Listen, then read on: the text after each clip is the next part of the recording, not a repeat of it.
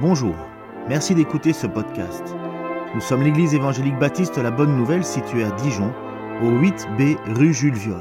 Nous serions heureux de vous y rencontrer un jour et nous vous souhaitons une bonne écoute. Donc bonjour à, tous, c'est encore une joie hein, de, se, retrouver. Pour nous, on a fait euh, quelques dimanches où on n'a pas pu venir. C'est vraiment une joie de, vous retrouver, les uns un peu bronzés, les autres euh, un peu moins. J'espère que vous avez passé en tout cas un bel été. Et c'est encore une joie pour moi, un privilège de, partager la parole de Dieu. Si je vous dis l'expression répondre à un appel, vous pensez peut-être à votre téléphone et là, peut-être que vous vous dites, est-ce qu'il est d'ailleurs en silencieux? C'est bien qu'on en parle. Si vous voulez 20 secondes pour vérifier, vous avez le droit. Répondre à un appel, on voit très bien ce que c'est. C'est action, réaction. Le téléphone sonne, même maintenant on voit qui c'est généralement. On voit au moins si c'est un numéro connu ou inconnu. Et on a le choix, soit de répondre, soit de ne pas répondre. Que ce soit un appel attendu, que ce soit un appel qui nous agace, que ce soit un appel qui annonce de mauvaises ou de bonnes nouvelles, un appel banal, peut-être un appel aussi qui nous dérange alors qu'on est en pleine vacances, un appel qui nous dérange alors qu'on est en plein travail. On a toujours deux possibilités. Une fois qu'on entend que le téléphone sonne, c'est soit téléphone vert, soit téléphone rouge, soit on répond, soit on ne répond pas. Et ça vous est peut-être déjà arrivé d'avoir des appels téléphoniques où quand vous répondez, vous vous rendez compte qu'à ce moment-là, cet appel va quand même avoir un gros impact dans votre vie et que vous êtes en train de jouer gros. Personnellement, ça m'est arrivé il y a quelques années. Je venais de me réveiller, j'étais à moitié réveillé, vous voyez un peu, euh, l'idée. Mon téléphone sonne et on me dit Oui, vous êtes pris euh, pour vos études, euh, machin, est-ce que c'est bon pour vous? Oui. J'ai raccroché, je me suis dit Tiens, là, il s'est passé un truc, c'était un appel particulièrement important qui a changé un peu mon orientation de vie. Ça fait bizarre. On va voir aujourd'hui quelqu'un qui, était en plein travail et qui a été dérangé par un appel.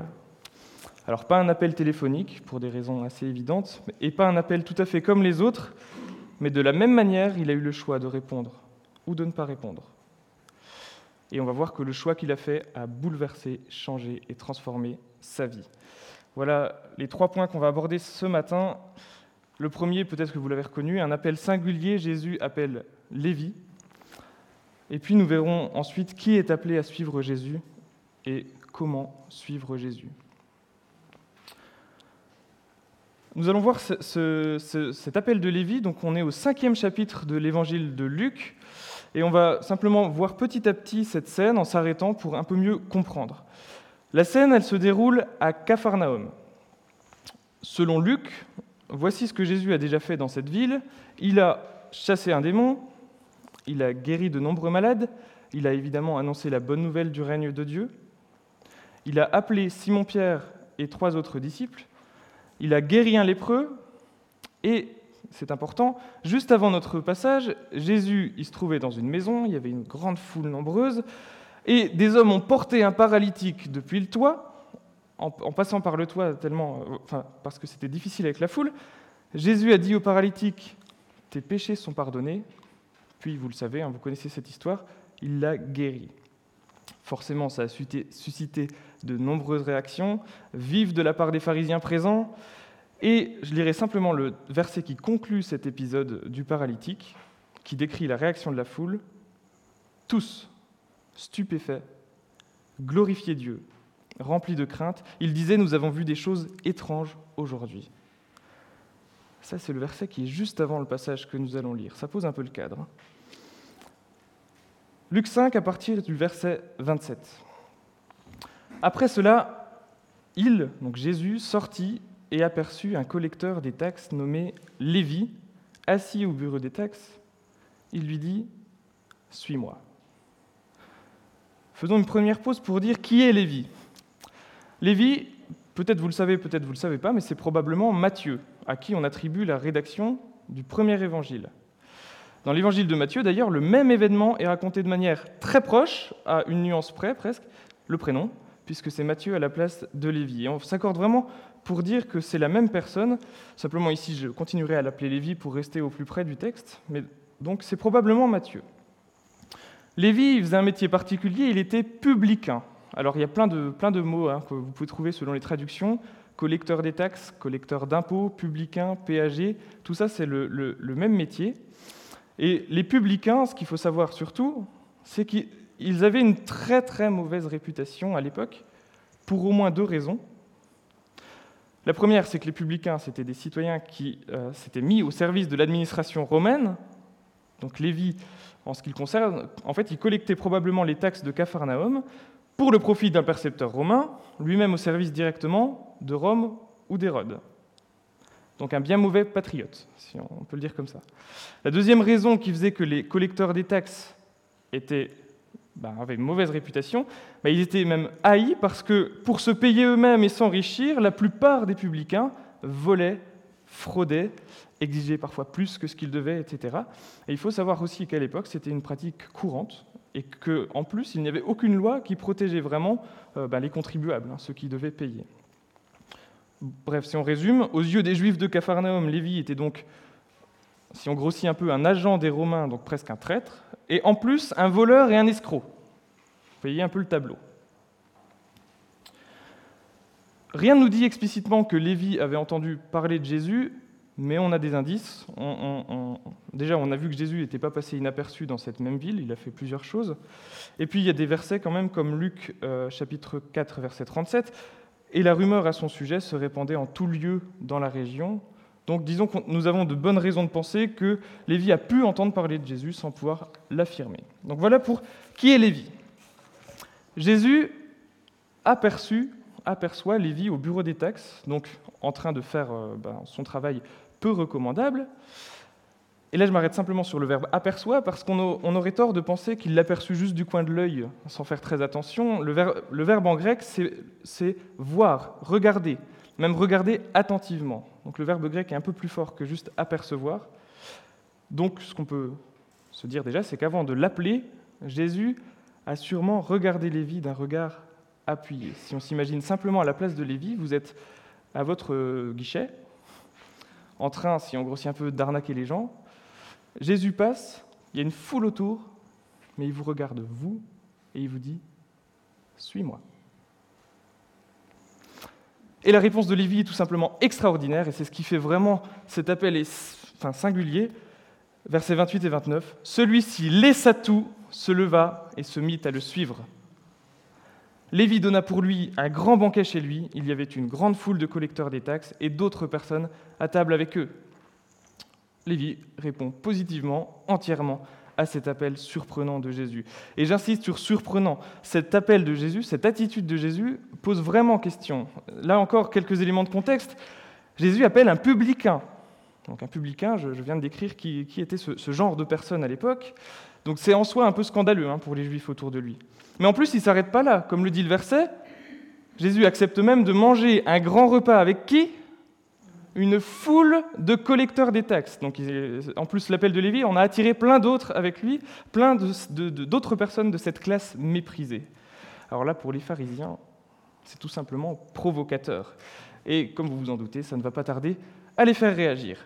D'autant plus que le terme pharisien, et ça mérite qu'on s'y arrête juste un petit peu aussi, pharisien, ça signifie étymologiquement les séparer. C'est-à-dire que leur compréhension donc, de leur religion, de la loi juive repose principalement sur la séparation entre le pur et l'impur. Donc si on se met un petit peu dans leur, compréhension, eux se considéraient, selon leurs critères, comme les purs, de par leur rigueur religieuse et morale, et pour eux, il fallait donc se garder de l'impureté, donc se tenir à l'écart des pécheurs, des, non-pratiquants, ne pas avoir de relation avec eux. Donc pour les pharisiens qui considèrent tous ces collecteurs des taxes comme, entre guillemets, les, pécheurs, et eux comme les purs, et Jésus comme se considérant quand même un maître, donc qui devrait normalement être impur, vous comprenez bien qu'ils vont commencer à grincer un peu des dents. La Bible nous dit ils vont maugréer. Verset 30, les pharisiens et leurs scribes maugréaient. Ils disaient à ses disciples pourquoi mangez-vous et buvez-vous avec les collecteurs des taxes et les pêcheurs? C'est incompréhensible pour eux. Et dans leur mécontentement, bah, ils vont poser cette question qui est clairement accusatrice. Hein. Est-ce qu'ils vont la poser directement à Jésus? Non, à ses disciples. Mais c'est bien Jésus qui va leur répondre. Et Jésus, comme il le fait plusieurs fois dans les évangiles, en profite, profite de cette situation, de cette accusation, pour donner, selon sa pédagogie, un enseignement fondamental, les versets 31 et 32. Jésus leur répondit, Ce ne sont pas ceux qui sont en bonne santé qui ont besoin de médecins, mais les malades.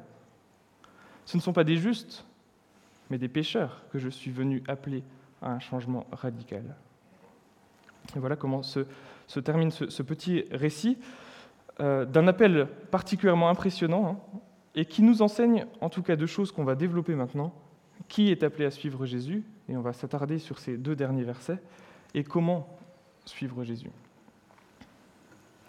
J'en arrive à mon deuxième point. Donc, qui est appelé à suivre Jésus? Redisons-le rapidement. Lévi, c'est un homme qui a sans doute été séduit par les profits de toute nature pour être collecteur d'impôts. Et il faisait sans doute pas exception, on peut penser qu'il volait et qu'il abusait aussi sûrement de son pouvoir. Pour faire ce métier, Lévi a sûrement accepté d'être aux ordres, et donc aux caprices aussi, d'un supérieur romain souvent très riche. Lévi, c'était un homme méprisé. Tous les juifs pieux et religieux ne voulaient rien avoir à faire avec lui. Il était donc certainement aussi isolé, même pris en tenaille en fait. Pris en tenaille entre le mépris des autres juifs et la pression de l'administration romaine. Certainement un, inconfort dans un sens. Hein. Je note aussi qu'au moment de son appel, Lévi était en plein travail, donc il n'était pas spécialement disponible. Lévi ne semble pas non plus avoir fait quoi que ce soit pour attirer l'attention de Jésus, contrairement à Zachée par exemple, dans un autre texte. Là, il n'a rien fait pour attirer l'attention de Jésus, a priori, et encore moins pour mériter que Jésus s'intéresse à lui. Rien de tout ça.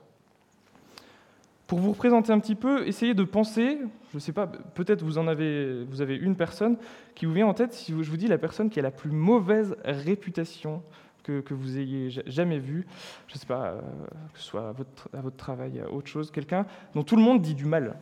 Peut-être vous avez, hein, peut-être vous n'avez pas. Mais si vous pensez à cette personne, vous avez une bonne représentation de comment Lévi était considéré. Pourtant, cet homme, Jésus le considère le regarde et l'appelle à le suivre. Ça nous enseigne plusieurs petites choses. Hein. Déjà qu'il n'y a pas de bon moment pour être appelé par Jésus, que l'appel de Jésus peut aussi nous surprendre au milieu de, notre vie, hein, parfois réglée au millimètre, nos vies. On n'a pas trop envie qu'elle bouge, hein, mais ça peut nous surprendre. Et qu'il n'y a pas besoin, surtout, d'avoir une situation parfaite, une vie parfaite ou de belles relations pour être appelé et répondre à l'appel de Jésus. Surtout, en fait, Jésus va clairement nous expliquer ça, qui est appelé à le suivre. Ce ne sont pas ceux qui sont en bonne santé qui ont besoin de médecins, mais les malades. Ce ne sont pas des justes, mais des pécheurs que je suis venu appeler à un changement radical.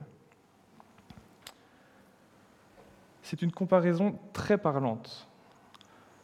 Le salut est une guérison. Alors qu'est-ce que c'est guérir?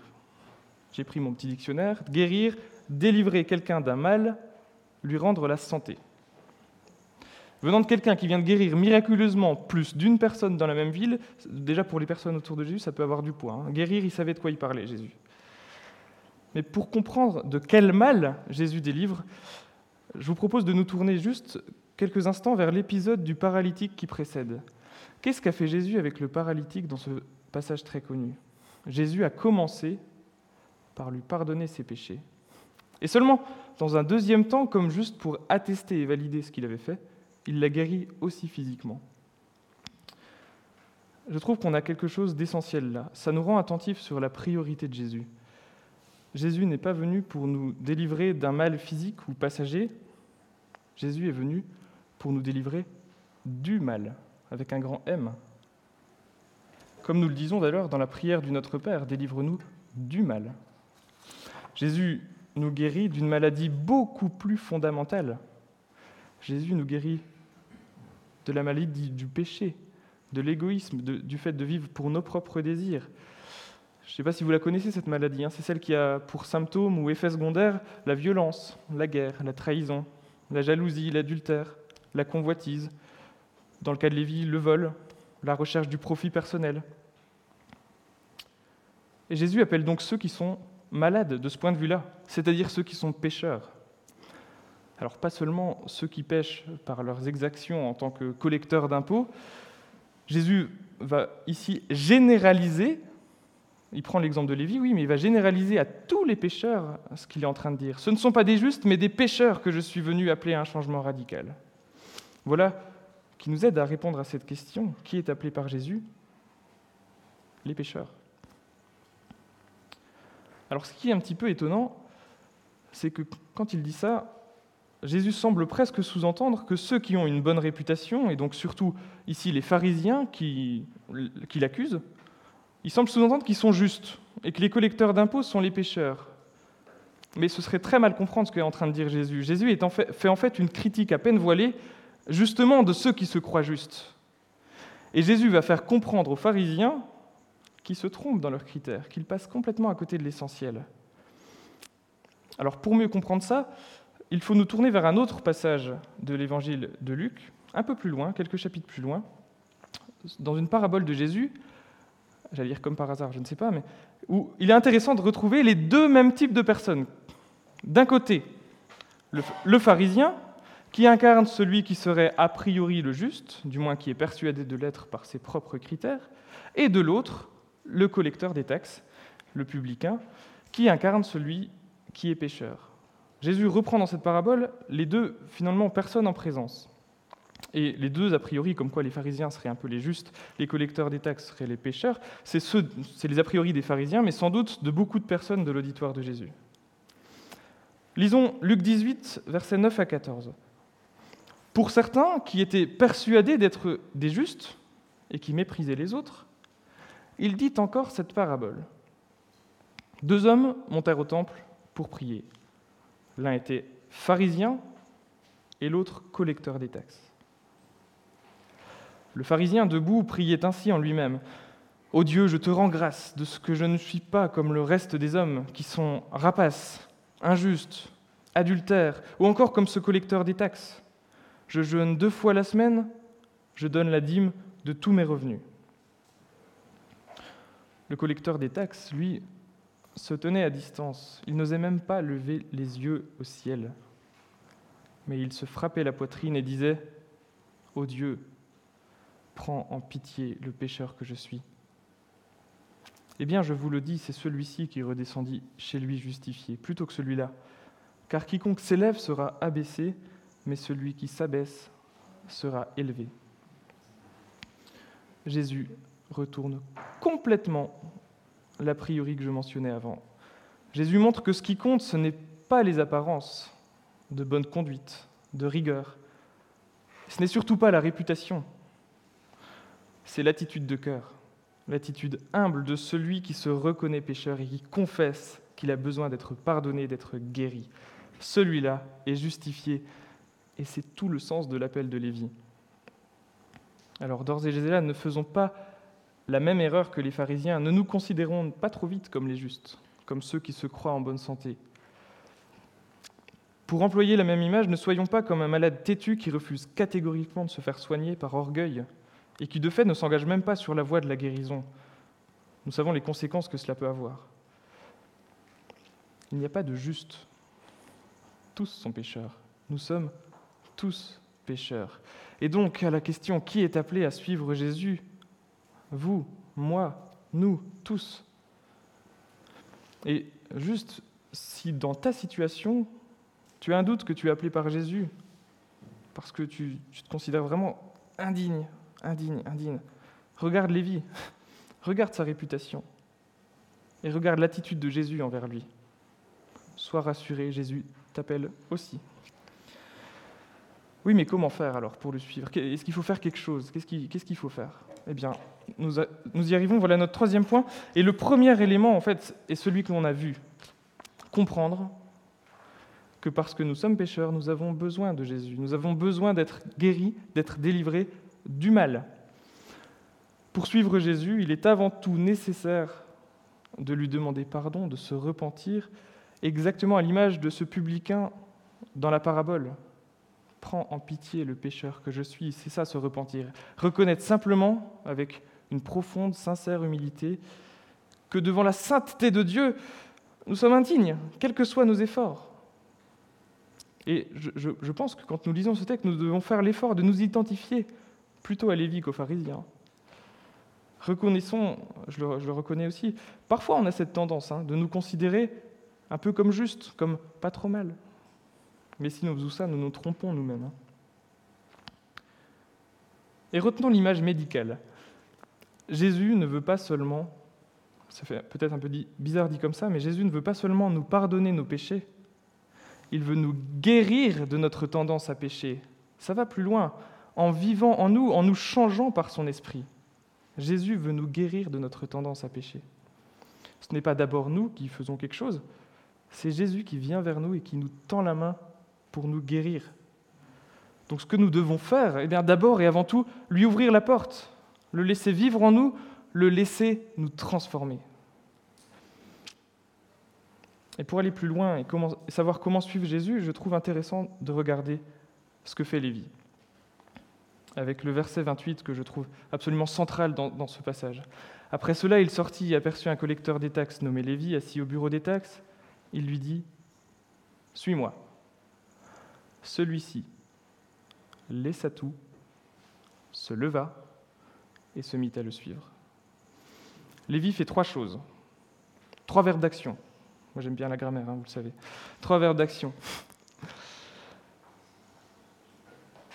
Alors attention, on ne peut pas faire quelque chose pour mériter le pardon de Dieu, hein, on l'a dit. Mais je note quand même, trois verbes d'action, ça veut dire que suivre Christ, ça exclut totalement la passivité. Je note également qu'à l'appel de Lévi, est-ce que Lévi dit quelque chose?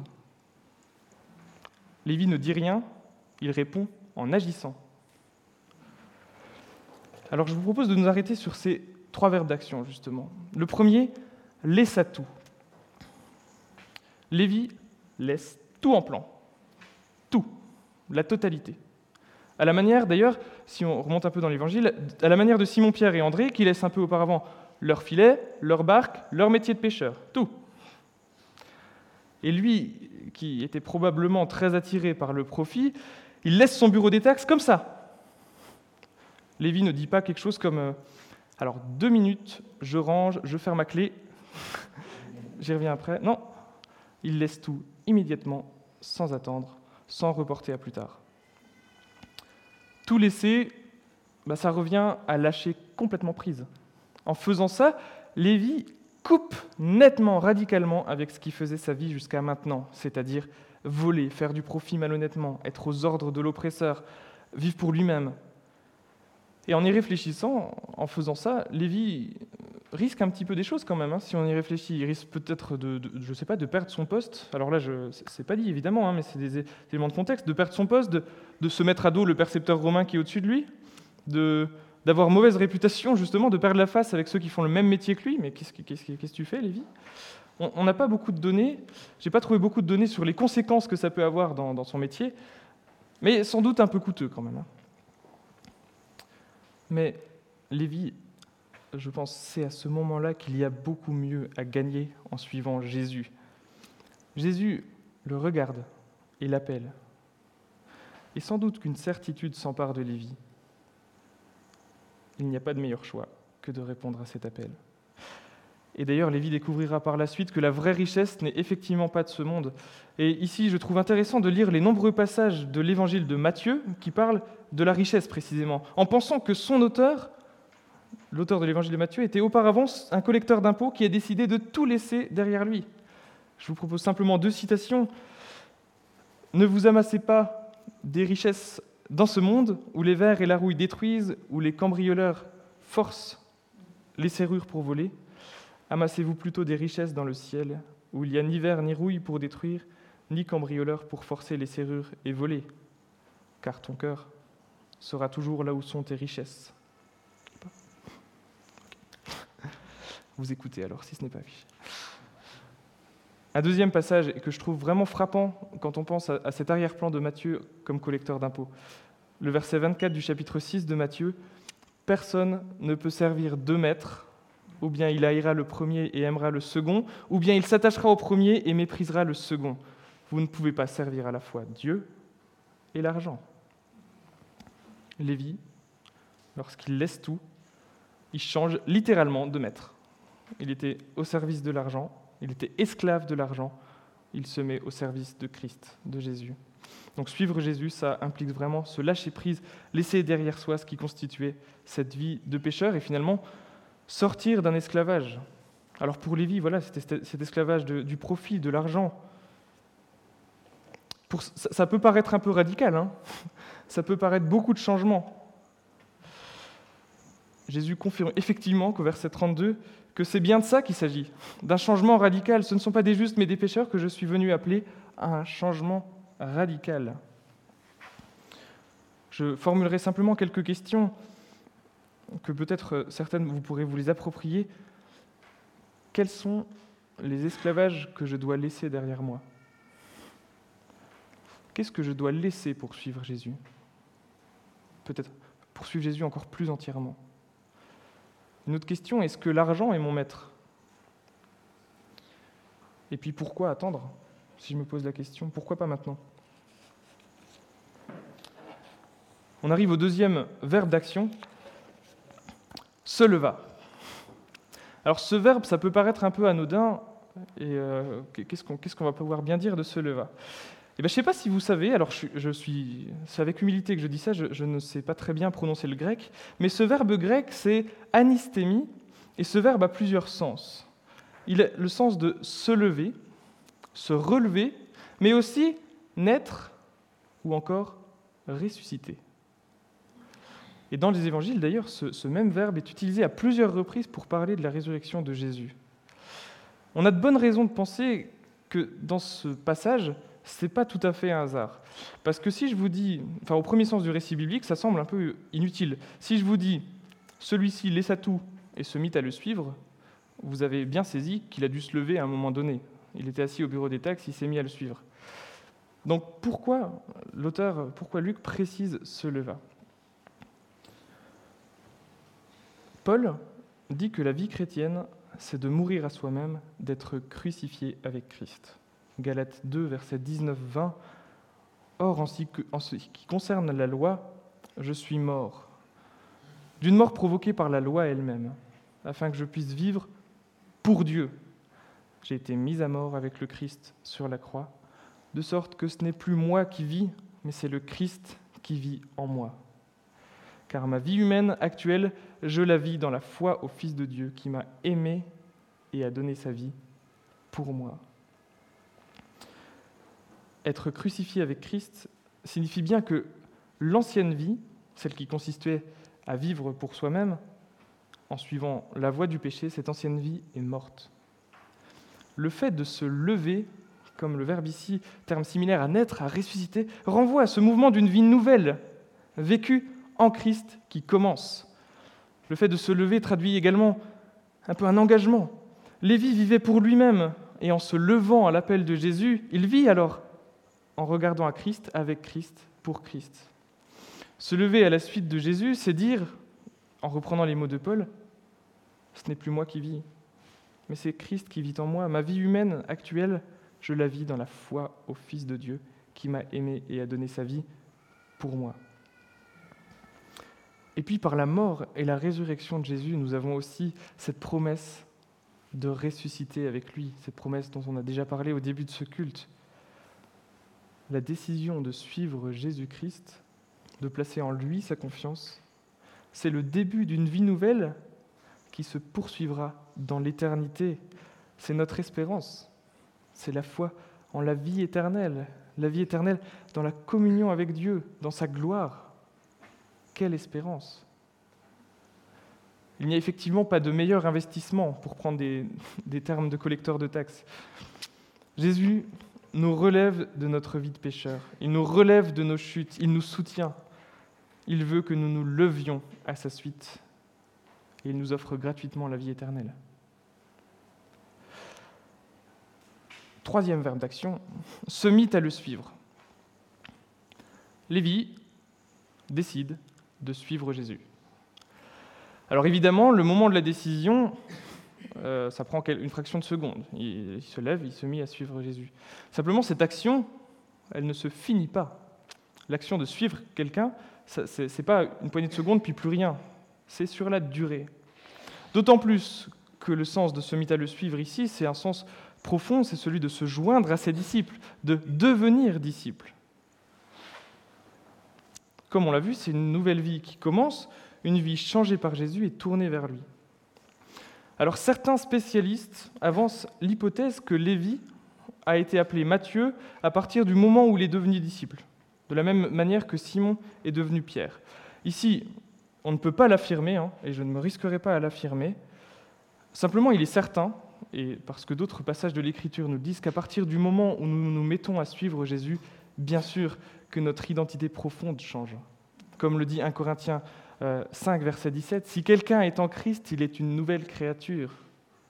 Les choses anciennes sont passées, voici, toutes choses sont devenues nouvelles.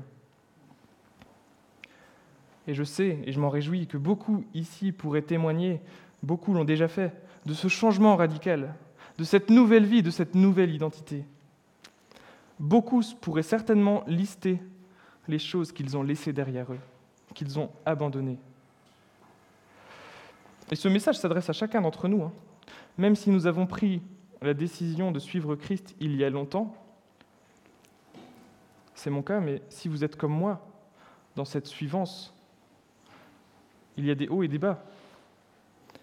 Nous sommes bien faibles, bien infidèles.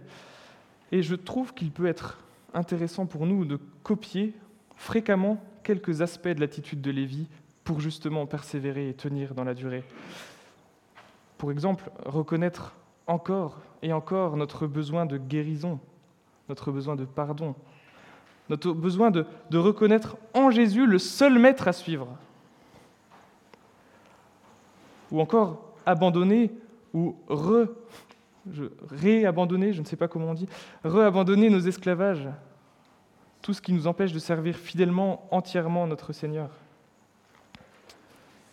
Ou encore de répondre avec reconnaissance, comme Lévi, par l'action, en le laissant agir dans nos vies. Rappelons-nous que lorsque nous... J'ai bientôt terminé, hein, si vous... Rappelons-nous que lorsque nous répondons par l'œuvre du Saint-Esprit, nous guérissons alors petit à petit, tout au long de la marche à la suite de Jésus. Il nous rend capable, lui nous rend capable, par son esprit, de le suivre fidèlement de mieux en mieux. Et peut-être avec ce, texte, on pourrait décrire la vie chrétienne comme, cet élan où nous suivons Jésus. Parce que justement, il est devenu notre sauveur, notre guide, notre maître, notre seul maître. Et ce que nous avons à faire, eh bien, c'est de ne pas perdre cet élan. Et je terminerai simplement en, en osant reprendre l'image du téléphone que j'ai prise au début. Le téléphone, c'est une, image très limitée, hein, bien sûr, mais ça nous permet de nous rappeler que ce que veut Jésus, c'est que nous lui répondions, que nous ayons une relation avec lui, une relation profonde. Peut-être que vous n'avez pas encore décidé de faire confiance à Jésus, de le suivre. Peut-être que cet appel, que, cet appel vous dérange en pleine euh, dans votre vie, vous n'avez pas le temps. Peut-être que cet appel vous intrigue. Mais je ne peux que vous encourager, vous exhorter à faire comme Lévi et répondre. Vous savez, le téléphone vert. Dites oui, dites oui à cette relation avec Jésus et votre vie changera. Amen. Je vous invite à la prière.